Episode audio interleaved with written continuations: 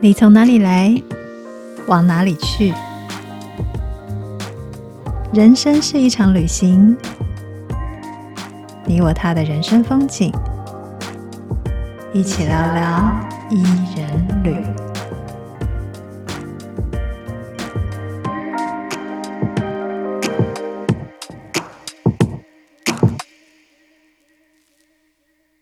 Hello，大家好，欢迎收听伊人旅聊聊吧。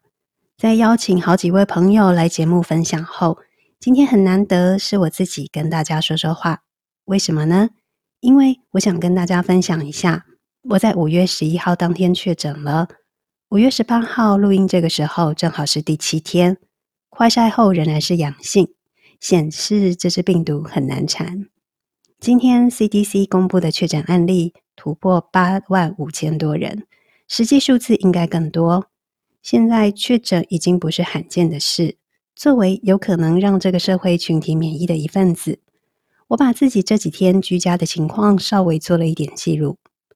最近网络上相传很多居家常备药的建议，或是确诊后的指引。我不是医药专家，这方面我就不多说了。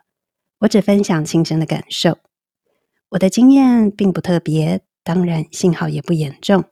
所以，希望这个经验可以让没有染疫的你不要惊慌，先把可能染疫后需要做的事情以及需要的物资想一遍，也先准备好，就可以让自己以及帮助家人朋友顺利度过不舒服的时刻。依照数据来看，轻症的患者居多。我认为在休息的期间，心情稳定是最重要的。这是一段很好观察自己、搞定自己内心种种矛盾的好时光。在必须跟自己独处的时间里，你会发现，能把自己内心各种想法弄到平衡，已经是很棒的收获了哦。好了，我也先提醒大家，平日免疫力一定要先养好，这应该是抵抗病毒最有效的防护罩了。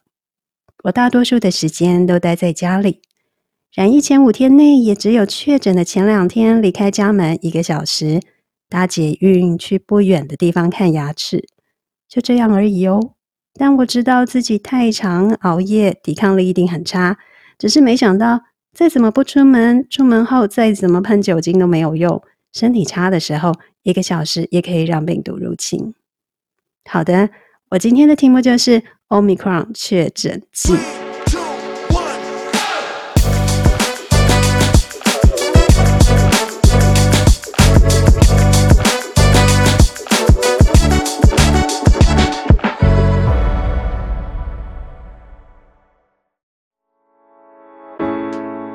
第零天确诊当天，一早醒来喉咙极痛，明显感觉到咽喉的肿胀，鼻腔内也有些烧灼感。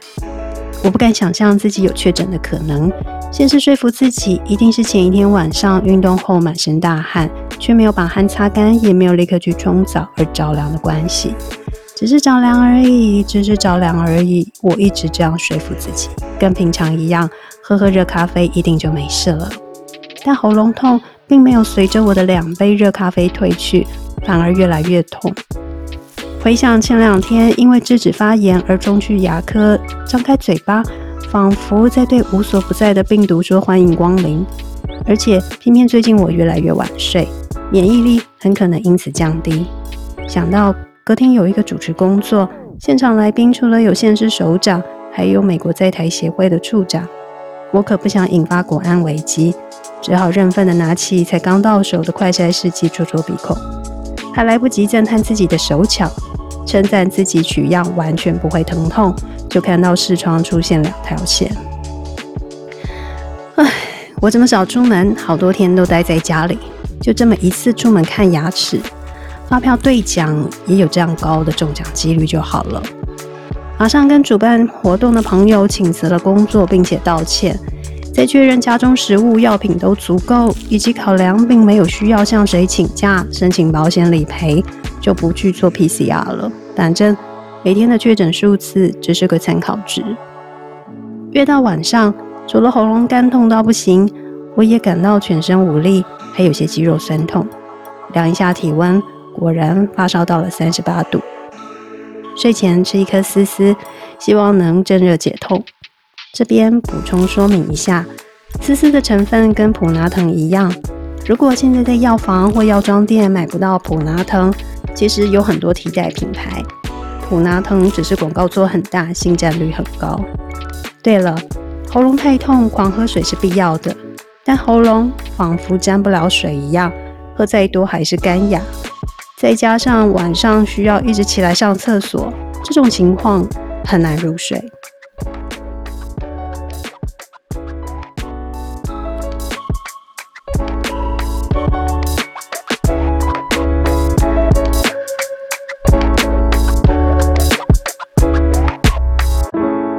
第一天确诊，隔天醒来时，喉咙竟然奇迹般的不痛了。我以为自己非常健壮的战胜了 Omicron，没想到太过天真，鼻水跟咳嗽正等着我。但我也认为，像感冒一样的病程可以推进到这么快，表示我也快好了，心中一阵雀跃，甚至又开始运动了。观察自己的呼吸并没有问题，也感到开心。但这个都叫做开心的太早，因为入睡前喉咙又开始痛了，甚至咳得很厉害。除了又是得一直起来上厕所，有时还要坐起身咳个痛快才能再平躺。结论是依旧难入睡。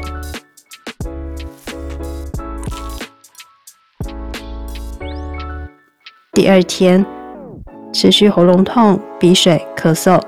我服用以前看感冒剩下的鼻水药，然后昏昏欲睡，却又睡不成。矛盾的问题就是水喝太多，需要上厕所。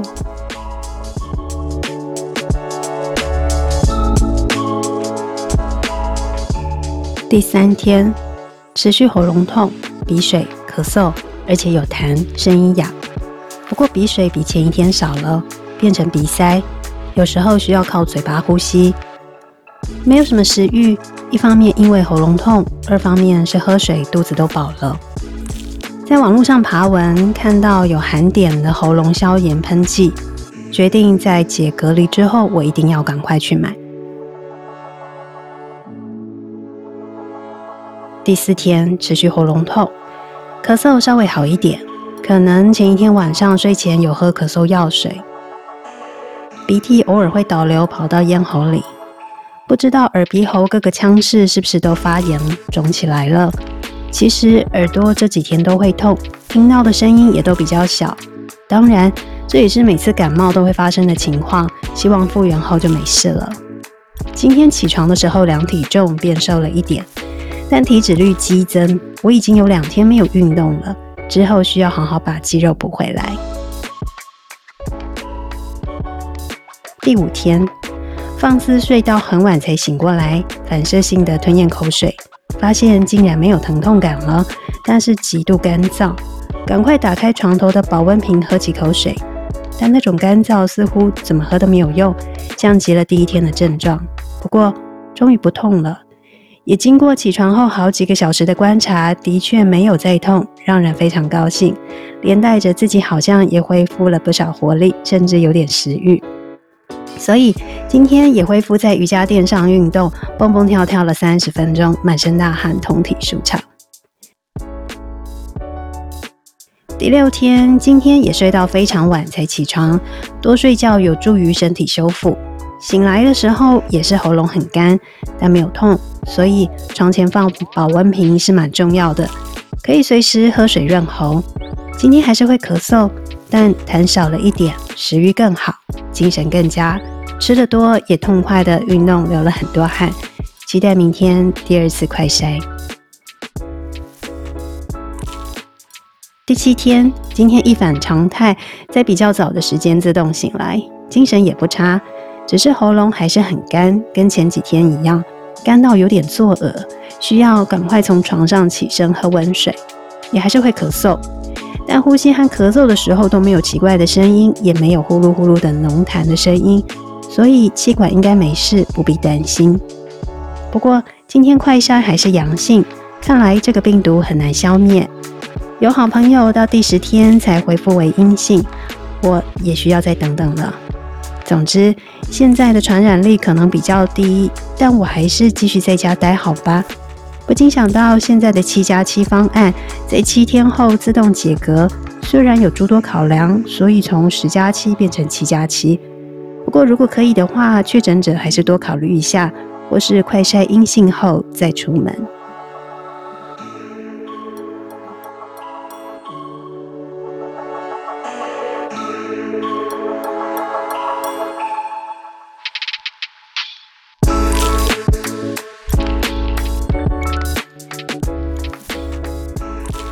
其他心得，要讲其他心得，得啰嗦的，先从去年五月开始，让我疼痛难耐的肩胯关节炎说起。肩胯关节是尾椎跟骨盆之间的连接处，很深的关节也难治疗。但我从去年五月忍到去年的十二月中才去看复健科，有时候会痛到很难入睡。后面的疗程中有任何一点进步，我都很感谢物理治疗师，也反复观察自己的身体状态。搞得我好像是一个毛很多、很挑剔的阿桑，火眼金睛盯着各个细节。今年四月份，我觉得自己有大幅的进展，也改变在家工作的坐姿，有明显的复原。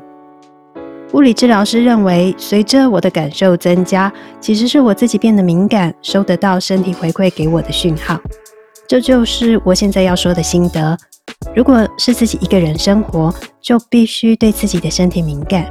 因为我们身边没有可以马上支援的帮手，所以要能好好的控制健康风险，不要让小毛病变成自己难以掌握的大问题。就算是好像很龟毛、很 picky 又如何？我们是自己最好的神队友，关注自己，随时支援自己是好事，也是一种负责任。千万不要觉得没有被照顾是一种可怜。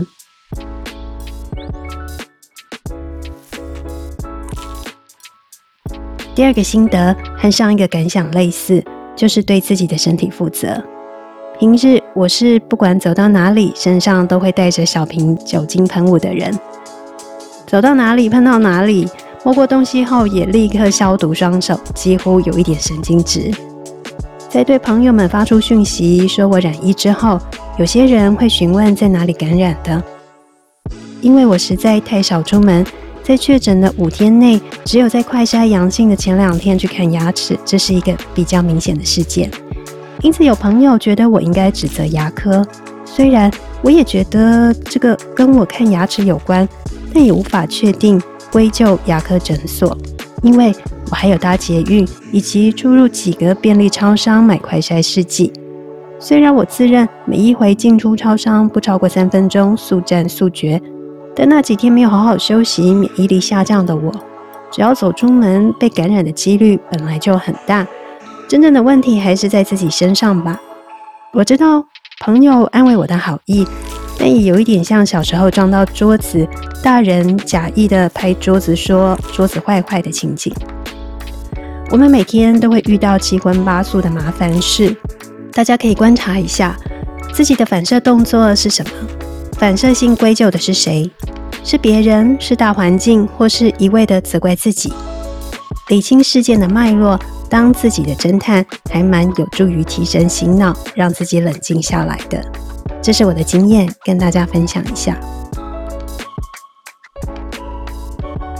第三个心得就是不要不好意思让朋友知道自己的状况。我是一个好多年前就在思考孤独死的人。因为以前有同学很爱开玩笑说，他要固定来看我家的灯有没有亮，以免我在家怎么了没有人知道。对，就是孤独死这件事。虽然我喜欢自己独处，不想跟别人一起生活，但也不想造成任何别人要为我收拾的麻烦，所以不必觉得告诉别人自己生病了是一件造成困扰的事。找你可以信任的朋友，甚至你每天都会发生的社群。例如脸书或 Line、IG 公开的说自己的动向，以免自己真的发生什么大事的时候无人知晓，到最后需要特殊清洁公司出马，那更扰民。如果觉得说自己的需求很尴尬，换个角度想，朋友一旦发生类似的事情时，你也愿意如此对待他们。人是群居的动物，虽然不真的住在一起，但现在有太多的社群管道。让我们跨越时空的生活在一起，本来就会彼此关心和帮忙，不是吗？我甚至还加入了一个独居女子组成的脸书社团，多数团员互不认识，但是可以在这个私密的空间讨论独居女子的生活习性、烦恼、需要的协助等等。我认为那个互相帮忙的空间跟氛围是每个人都能主动创造的。例如，你对别人的回应，或是你主动抛出自己的经验谈与他人分享，都是我们愿意向他人打开某一部分的自己，却又同时保有自己独有的空间，不被打扰，各自安好。这应该是现在与未来越来越多的独居人所需要的吧，在若即若离之间取中庸之道。我感恩所有的人际连结，也感谢这个时代让我有更多工具可以选择，可以找到自己最舒服的方式。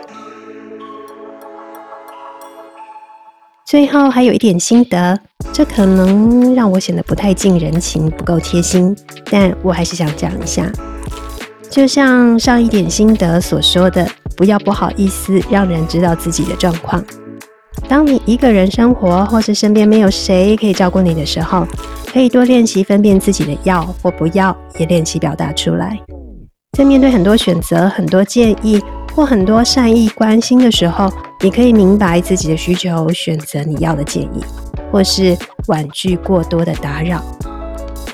这几天我遇到几件有趣的事情，就是朋友会先传讯息过来问我的状况如何，通常我已经先打好了文字，罗列当天的症状。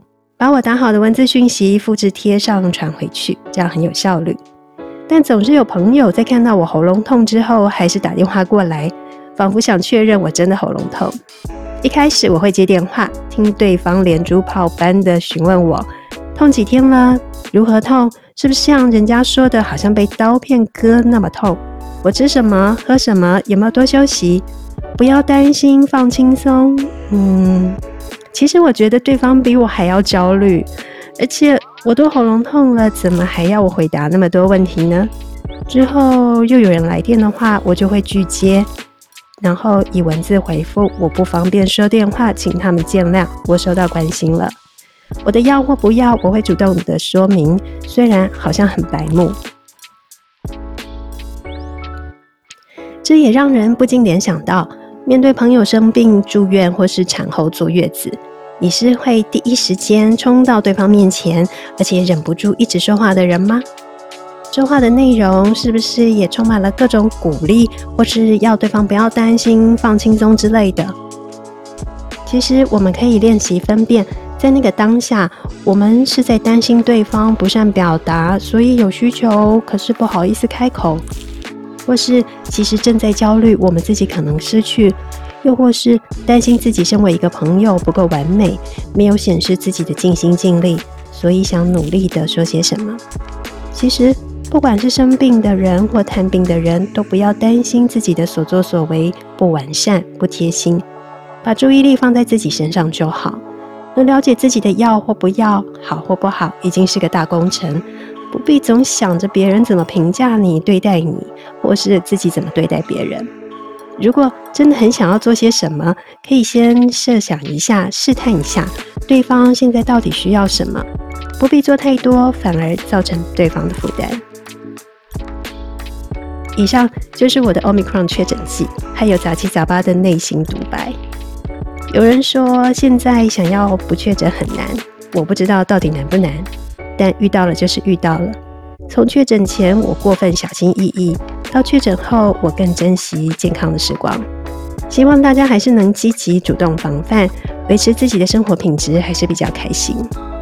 最后的最后，就祝大家平安，拜拜。